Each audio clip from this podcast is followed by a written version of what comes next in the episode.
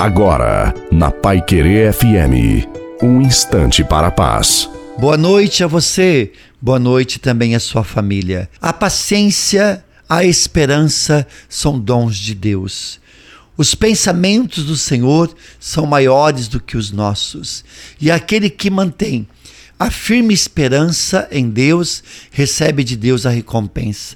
Deus honra na obediência e na fidelidade a Ele. O Senhor está conosco e não é indiferente à nossa dor. Nossas forças são restauradas por Deus na hora da nossa necessidade.